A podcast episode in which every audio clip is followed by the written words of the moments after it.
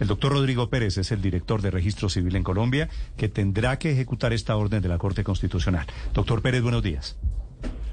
Muy buenos días, Néstor, a todos ustedes, la mesa de trabajo y a sus oyentes. ¿Qué van a hacer ustedes con los documentos de identidad en adelante, doctor Pérez? Bueno, aquí hay una situación muy particular y es la que exige la Corte Constitucional, sobre la que tendremos que dar eh, cumplimiento con el rigor que aparece planteado en su desarrollo, con aspectos que pues para poderla ejecutar es necesario advertir con claridad. Cuando hablamos nosotros de la expresión sexo, entendemos sexo como el componente de orden biológico que determina determina de las personas si son hombres o son mujeres. Generalmente esta condición, esta situación de orden físico, anatómico, fisiológico se presenta al momento de nacer. El vaso corpóreo está destinado para las mujeres y el asta viril para los hombres y como consecuencia no tenemos otra variación que sexo masculino o sexo femenino.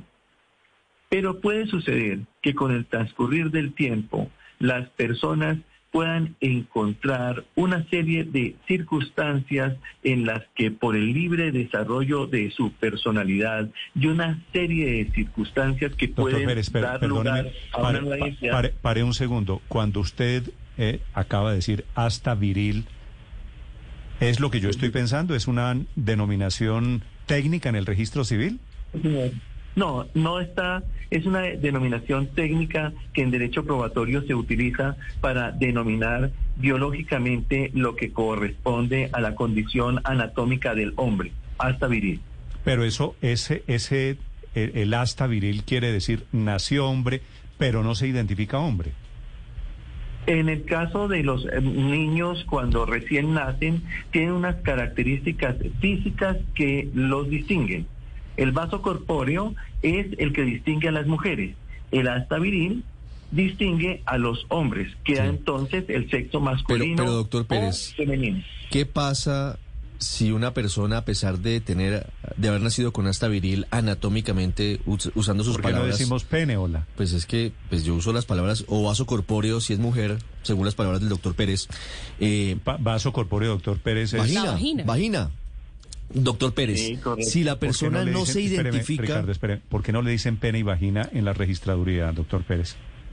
No, doctor, eso, eh, eh, Néstor, eso se lo dice Rodrigo Pérez Monroy de su propia cosecha por unas expresiones que he yo conocido en mi formación profesional y que provienen justamente del doctor Jairo Parra Quijano en su derecho probatorio que no las enseña y no las presenta como criterios con los que nosotros debemos denominar desde el punto de vista científico esos aspectos que tienen relevancia jurídica y tienen relevancia técnica también.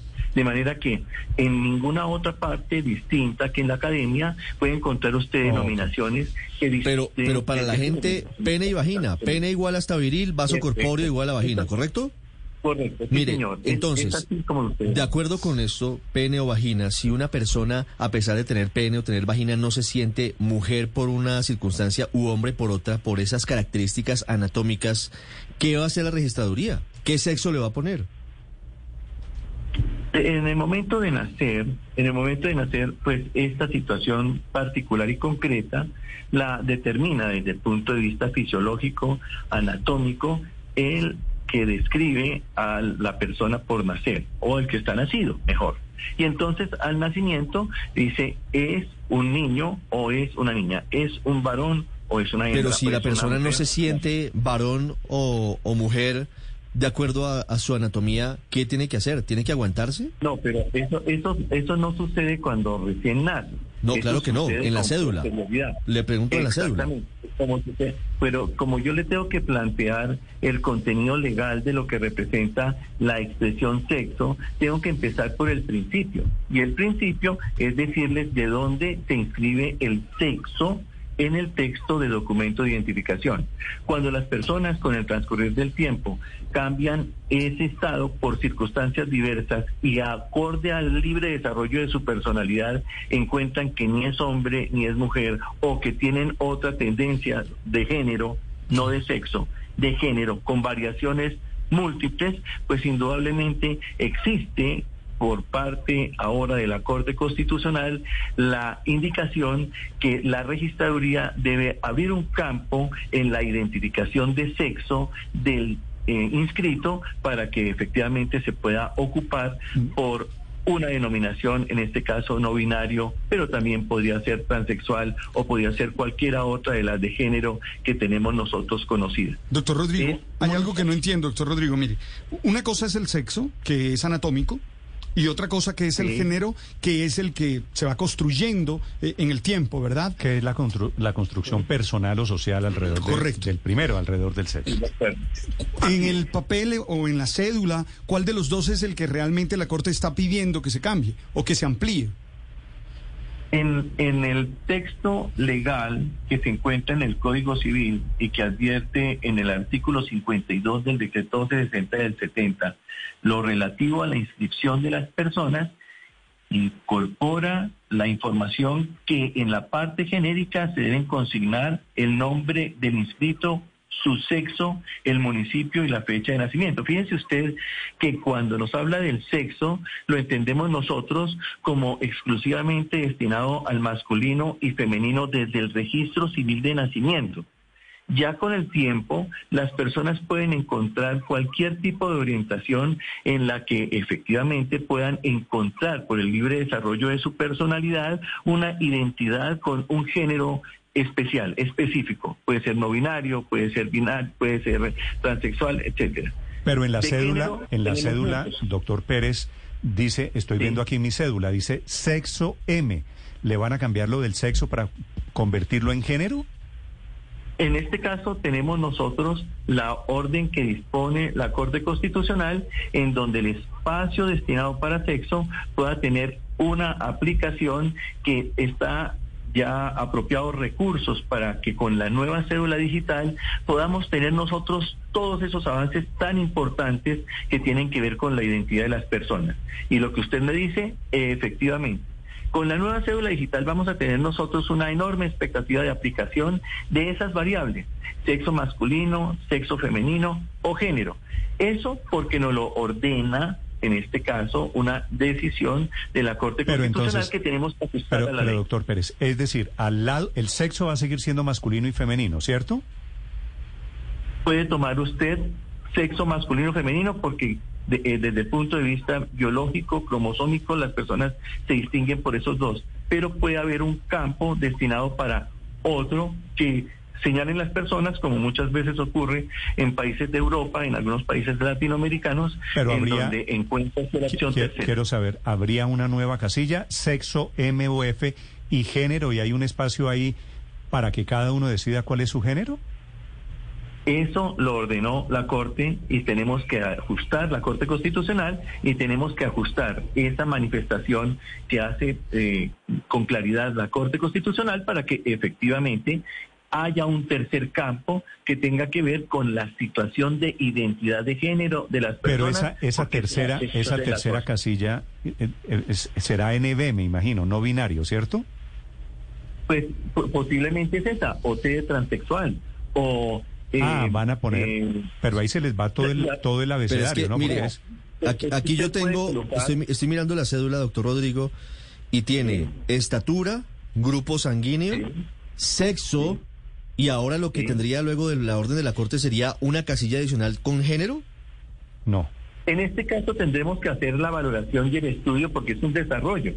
Exactamente así como ustedes lo plantean, con el acierto que les corresponde a las inquietudes que le despierta a todos los colombianos, pues nosotros en la registraduría le tenemos que dar solución a lo que plantea la Corte con respecto a una situación que le debemos dar cumplimiento, pero con un ingrediente que tiene un componente jurídico y también uno técnico. ¿Qué vamos a hacer entonces con las personas que no sean ni masculino ni femenino, sino cualquier otra eh, calidad de género ordenada por la Corte? ¿Cómo vamos a hacer para que estas personas puedan estar en el régimen penitenciario, por ejemplo, o el régimen de seguridad social, o la distribución de curules para hombres o para mujeres, y este género nuevo? Entonces, ¿cómo vamos a...?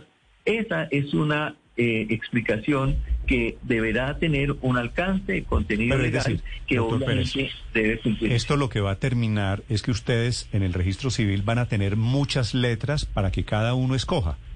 Eh, LGBTI, el lesbiana, gay, bisexual, transexual, intersexual, no binario. En el registro civil no, Néstor, porque en el registro civil se nace con pene o con vagina.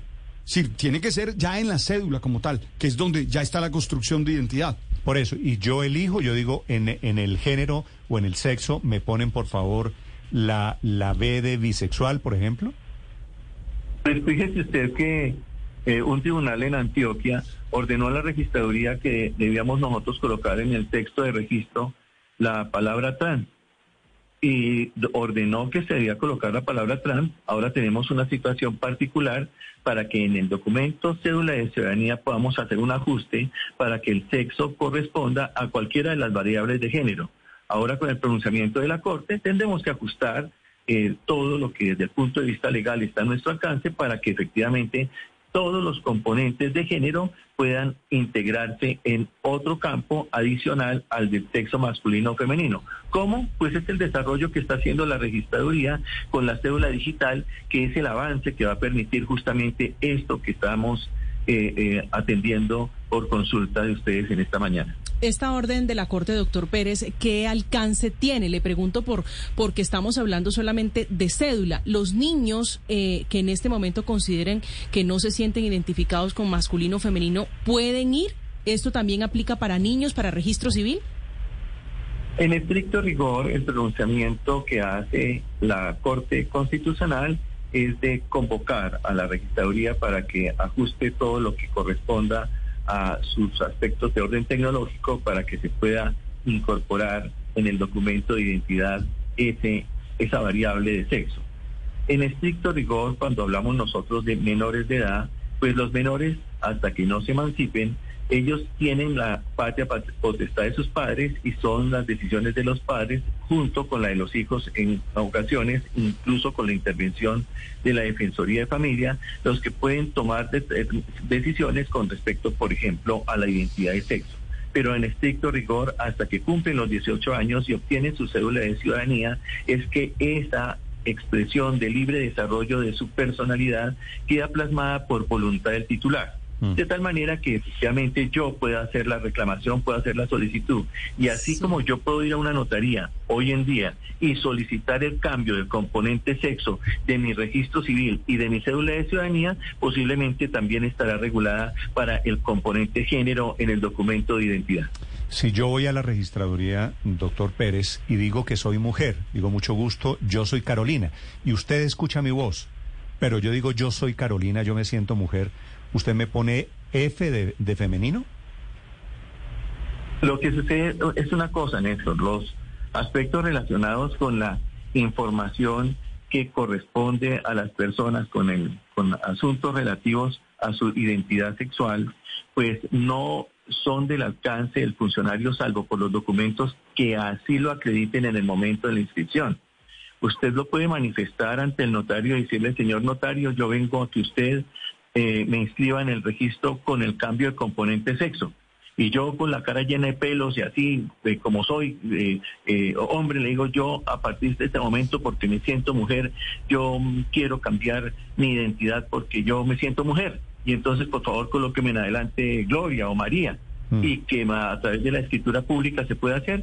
El componente sexo lo puede cambiar libremente las personas por, por aplicación de norma expresa usted lo puede hacer ante notario. Y si el notario encuentra que usted tiene barba, si usted tiene eh, eh, unas características de hombre y hace la solicitud del cambio del componente sexo, pues esa, esa aplicación se encuentra regulada en la ley y usted lo que debe hacer pero, pero por ejemplo, por ejemplo, si yo lo hiciera, si yo digo mucho gusto, doctor Pérez, yo soy Carolina, para pensionarme no a los 62 años, sino a los 57 años de edad, ¿podría? Usted hace una explicación absolutamente clara de lo que sucedería con estas decisiones que se plantean a través de los fallos de la Corte y a través de disposiciones dispersas que regulan estos asuntos.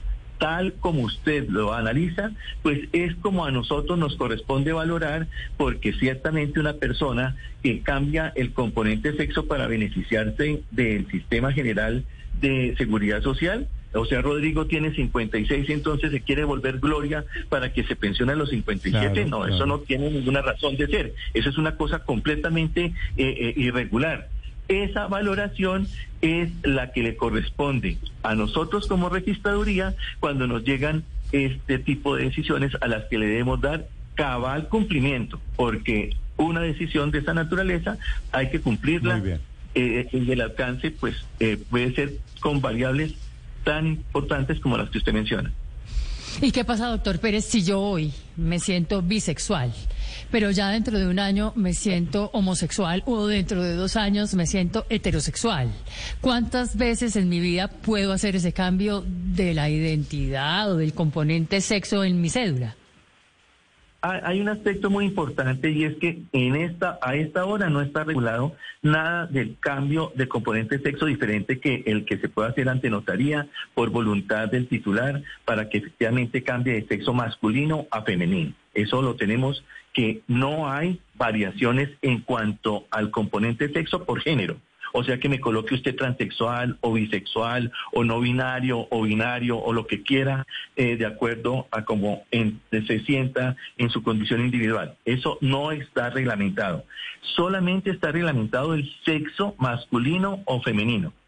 En una sentencia de la Corte, una persona que se sentía que era una mujer y se cambió por escritura pública el nombre y se cambió el nombre de Juan por María y se cambió el nombre y no hubo ningún problema. Duró un poco de tiempo como María y como usted lo puede hacer por una sola vez, porque así lo establece la ley, yo lo puedo hacer por una vez, entonces él dijo, por cualquier razón, yo ya no quiero ser María, yo quiero volver a ser Juan. Y la corte le dijo, sí señor, si usted vuelve a la inscripción de origen, está autorizado para que efectivamente vuelva a la inscripción de origen. Pero si yo quiero cambiar mi nombre por un tercero, en donde diga, no, no, no, ya Juan no me gusta, me gusta es Pedro, entonces, en ese sentido, no lo puedo hacer por escritura pública y tiene que acudir a un juez de la República. Sí. Doctor Rodrigo, retomando un poco la pregunta de Néstor sobre el caso de las pensiones, frente a los demás derechos, eh, ¿con qué derechos quedan? Precisamente es uno de los aspectos en los que no basta con la expresión que es muy importante y debemos cumplir. No basta con esta expresión que hay que hacer la modificación de acuerdo al libre desarrollo de la, de la personalidad para que en el documento de identidad en adelante aparezca con un, una denominación, no masculino, no femenino, sino cualquiera de las demás. Bueno, ¿y qué régimen van a tener ellos? Van a tener un régimen ¿De qué naturaleza? Porque como no está regulado, entonces lo único que podemos atender o los despachos de pensiones o el sistema penitenciario o el sistema de seguridad social eh, de, de, salud, eh, de la única manera que pueden atender es la valoración para hombres y mujeres hasta tanto no se reglamente aspectos relacionados con el género, que nada tiene que ver con el sexo desde el punto de vista de lo que representa la información que queda en el texto del documento de identidad. Escuchan ustedes al doctor Rodrigo Pérez, es el director de Registro Civil en Colombia, a propósito del fallo de la Corte Constitucional sobre géneros y sexo y sobre nuevos géneros y nuevos, nuevas interpretaciones. Doctor Pérez, muchas gracias. No, con todo gusto. gracias, señor. Le deseo un feliz día.